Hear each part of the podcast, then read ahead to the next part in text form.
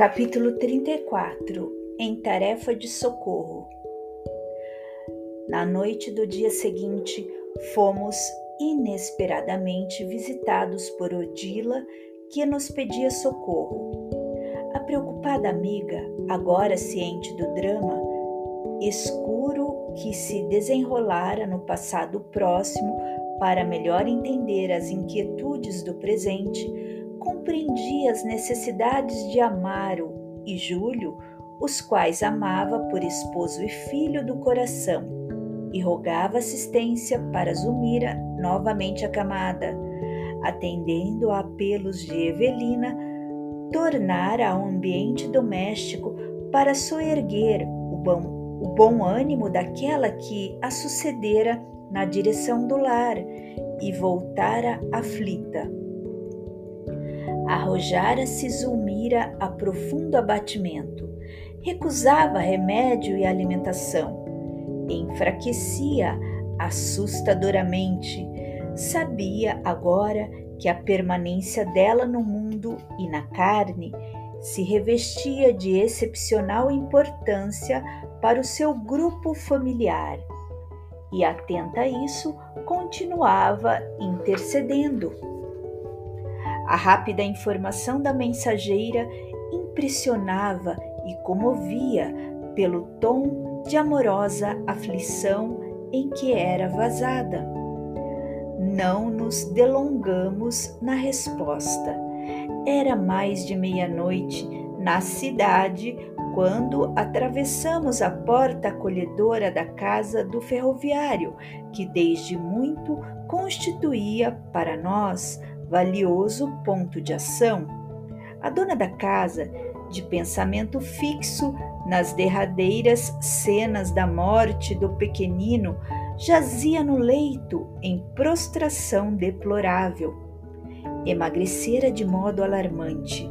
Fundas olheiras, roxas, contrastavam com a acentuada palidez do rosto desfigurado recaíra na introversão em que a conhecêramos. Rememorava o afogamento do pequeno enteado e, longe de saber que o retivera nos braços como filho, abençoado de sua ternura, sentia-se na condição de ré, infortunada no banco da justiça. De certo pensava agoniada sofria a punição divina, aquela morte do pequeno, quando tudo fazia crer que ele cresceria para a aventura do lar, correspondendo-lhe à expectativa, era dolorosa a pena imposta ao seu maternal coração. Ah, devia ser devia ter sido pronunciada perante os juízes da sabedoria celeste no mundo ninguém lhe conhecia o remorso de guardiã invigilante cruel, mas fora, sem dúvida, identificada pelos tribunais de mil olhos do direito incorruptível. Não amparara convenientemente o filhinho de Odila, relegando-o a intencional abandono. Agora, perdia inexplicavelmente o rebento que lhe definia a esperança no grande futuro. Valeria erguer-se e disputar aquilo que para ela representava a dor de viver? Reconhecia-se esmagada. O complexo de culpa retomara-lhe o cérebro e enfermara-lhe o coração. Reparamos que diversos medicamentos se alinhavam à cabeceira, mas nosso instrutor examinou-os, auscultou a doente e informou. O remédio de Zulmira é daqueles que a farmácia não possui, virá dela mesma. Precisamos refazer-lhe a esperança e o gosto de viver. Descontrolou-se-lhe de novo a mente, desinteressou-se da luta e a abstenção de alimentos acarreta-lhe a inanição progressiva. E o reencontro com o filhinho? perguntou Hilário. não seria o melhor processo de restaurar-lhe o bom ânimo? É o que esperamos, concordou o ministro. Todavia, Júlio, na fase que atravessa, requisita pelo menos uma semana de absoluto repouso, e até lá é indispensável entreter-lhe as energias. Em seguida, Clarencio entrou em ação, aplicando-lhe recursos magnéticos com o nosso humilde concurso. A tensão nervosa de Zumira, porém, atingira o apogeu e apenas conseguimos sossegá-la de alguma sorte sem conduzi-la ao sono reparador que seria de desejar. Odila, fortalecida, tomava aos seus cuidados quando fomos defrontados por imprevisto fenômeno. Mário Silva, desligado do corpo denso, com a rapidez de um relâmpago, penetrou o quarto, de olhos esgazeados à maneira de louco, contemplou a doente por alguns instantes e afastou-se. Volvemos nossa indagadora atenção para o ministro, que esclareceu sem detença. É sabido que o criminoso habitualmente volta ao local do crime. O remorso é uma força que nos algema à retaguarda. E porque nos inclinássemos à procura do visitante inesperado, o instrutor inquietou-nos recomendando: Aguardemos, Mário voltará. Com efeito, Silva, depois de alguns minutos, regressou ao aposento. Com a mesma apreensão de desmentado, fixou a pobre enferma e dessa vez arrojou-se de joelhos, exclamando: Perdão, perdão, sou um assassino, um assassino. Levantamo-nos instintivamente com o propósito de socorrê-lo, mas tocado de longe pela nossa influência magnética, qual se fora alcançado por um raio, o enfermeiro projetou-se para fora. Infortunado amigo, falou o ministro contristado sofre muito. Ajudemo-lo a soerguer-se. Num átimo, ganhamos o domicílio de Mário, encontrando-o em pesadelo aflitivo, contido no leito à custa de poderosos anestésicos. Com surpresa para nós, uma freira desencarnada rezava junto dele.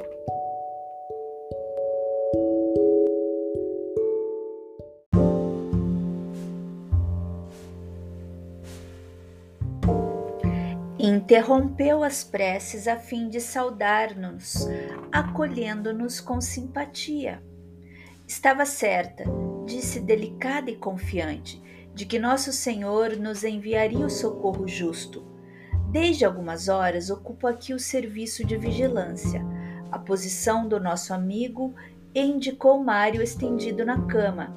É francamente anormal e temo a intromissão de espíritos diabólicos.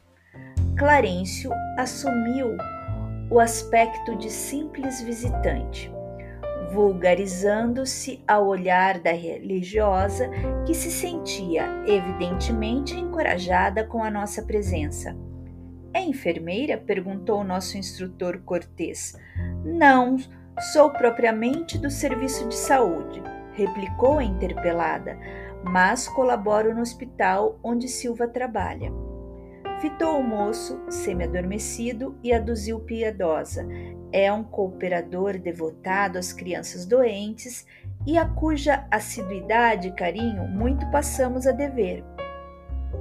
E numa linguagem genuinamente católica romana, rematou: Muitas almas benditas têm descido do céu para testemunhar-lhe agradecimento isso tem acontecido tantas vezes que, com alguns médicos e assistentes, fez-se credor das melhores atenções de nossa Irmandade.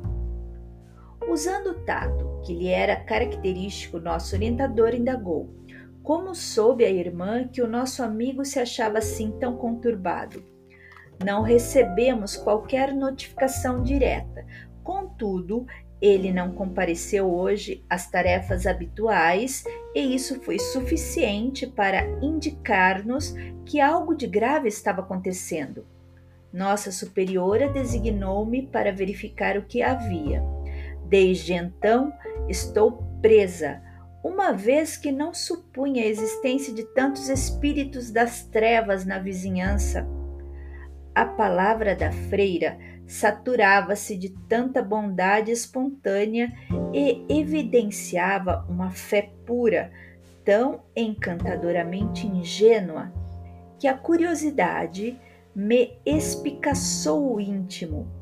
A tensão de pesquisar o fascinante problema daquele caridoso esforço assistencial me constrangia a interferir no assunto mas um olhar de Clarencio bastou para que Hilário e eu nos mantivéssemos em respeitoso silêncio.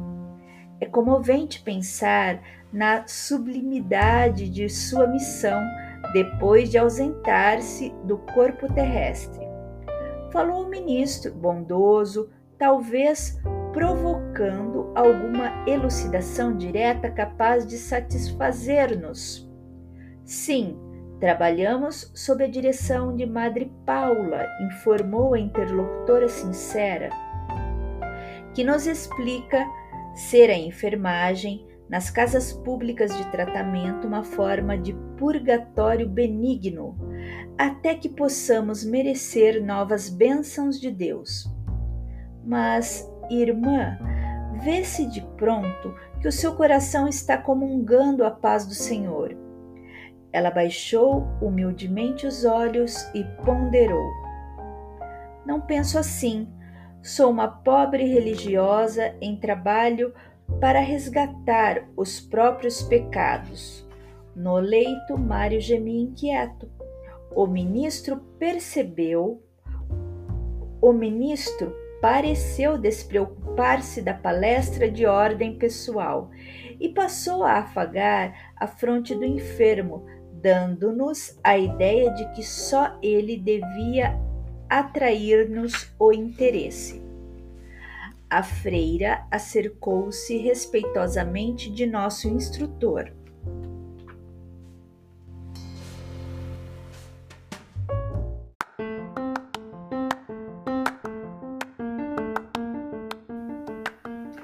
E disse calma: Irmão, Madre Paula costuma dizer-nos que os ouvidos de Deus vivem no coração das grandes almas.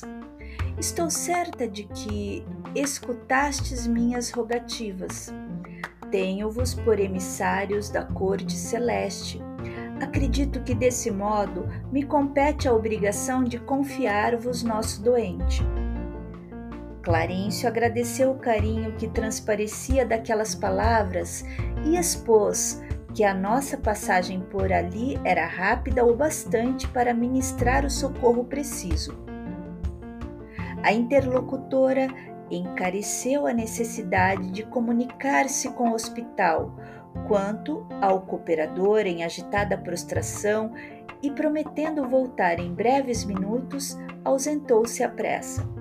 A sós conosco, o orientador, embora de atenção ligada ao enfermeiro, explicou atenciosamente: Nossa irmã pertence à organização espiritual de servidores católicos dedicados à caridade evangélica. Temos diversas instituições dessa natureza, em cujos quadros de serviço inúmeras entidades se preparam gradualmente para o conhecimento superior. Sob a direção de autoridades ainda ligadas à Igreja Católica? Perguntou Hilário admirado. Como não?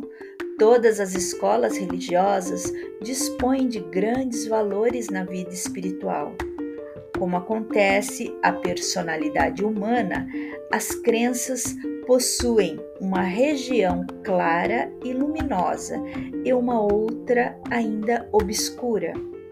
Em nossa alma, a zona lúcida vive alimentada pelos nossos melhores sentimentos, enquanto no mundo sombrio de nossas experiências inferiores habitam as inclinações e os impulsos que ainda nos encadeiam à animalidade.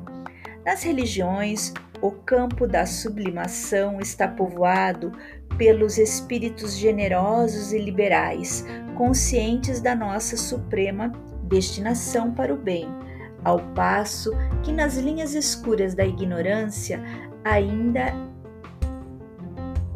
enxameiam as almas pesadas de ódio e egoísmo.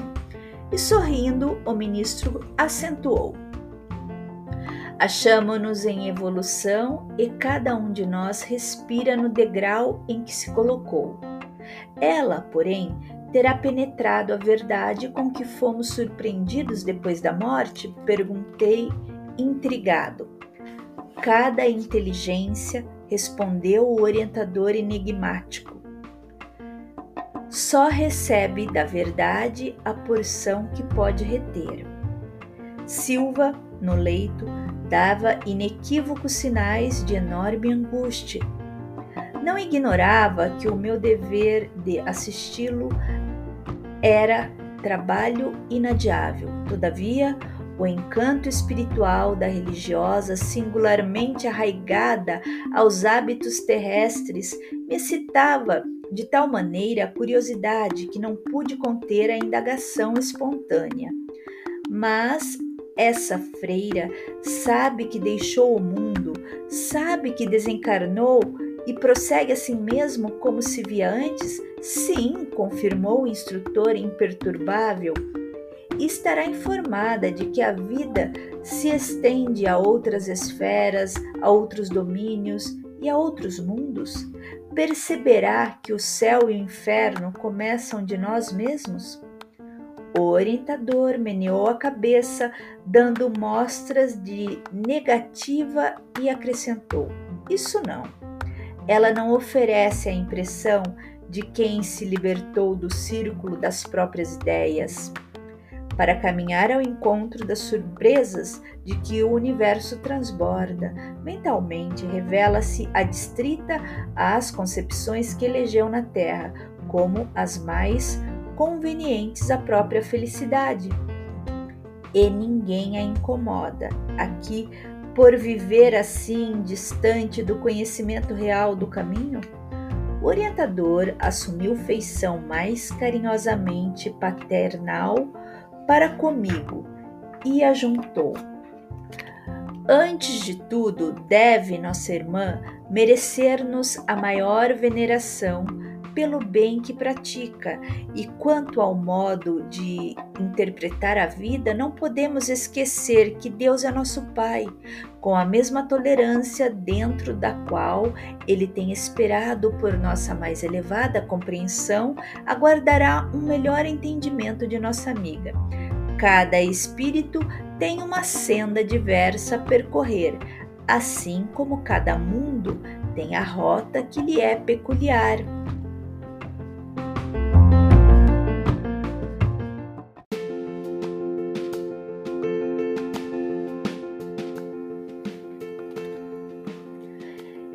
Fixando-me com particular atenção, observou: A maior lição aqui, André, é a da sementeira que produz inevitável. Mário Silva, na posição de enfermeiro, não obstante a ruinosa impulsividade em que se caracteriza, tem sido prestimoso e humano tornando-se credor do carinho alheio. Segundo vemos, não é um homem devotado às lides religiosas. É irritável e agressivo. De ontem para hoje, chega a sentir-se criminoso. Entretanto, é correto cumpridor dos deveres que abraçou na vida e sabe ser paciente e caridoso no desempenho das próprias obrigações.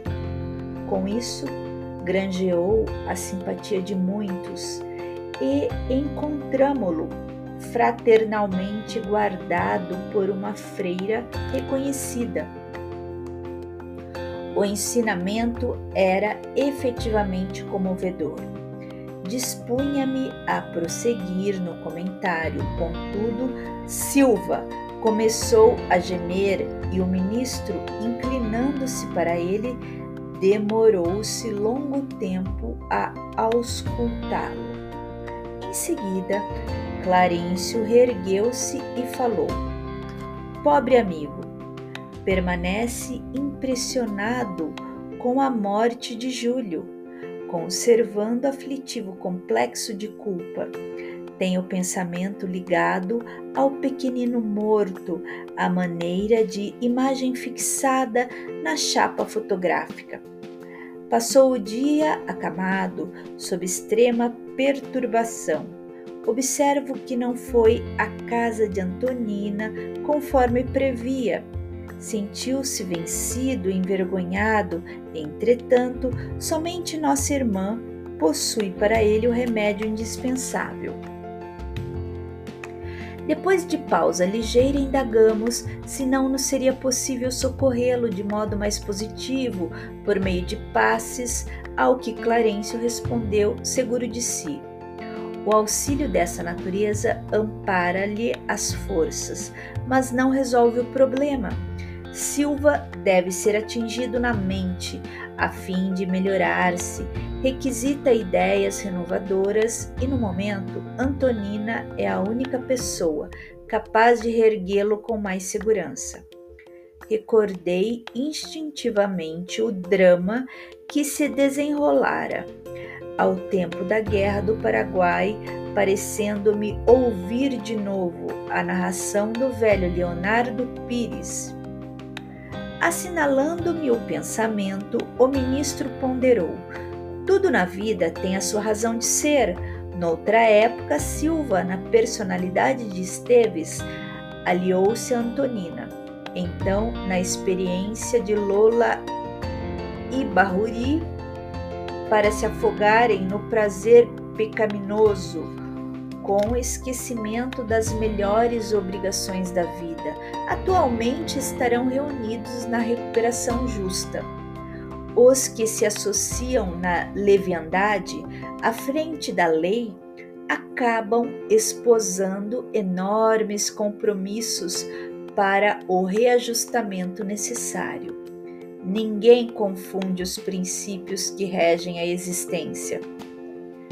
Decidia-me a desfechar novas interrogações, mas Clarencio, pousando afetuosamente o indicador sobre os meus lábios, recomendou: Cessa a curiosidade, André. Quando passamos a explanar sobre a lei, nossa conversação adquire o sabor de eternidade e a imposição de serviço nos condiciona ao minuto que passa. E indicando, o enfermeiro excitado anunciou: Na tarde de amanhã voltaremos para conduzi-lo à residência de nossa irmã. Por intermédio de Antonina, habilitar-se-á para o indispensável reerguimento. Por agora, não podemos fazer mais. Decorridos alguns instantes, a freira regressou à nossa presença, assistida por outra irmã que nos cumprimentou com atenciosa reserva. Ambas haviam sido designadas para a tarefa de auxílio ao cooperador doente. A congregação encarregar-se-ia de todos os trabalhos de vigilância e enfermagem espiritual, enquanto Silva assim permanecesse. Depois de breve diálogo, saudamo-las com respeitosa cordialidade e nos retiramos, com a promessa de voltar no dia seguinte.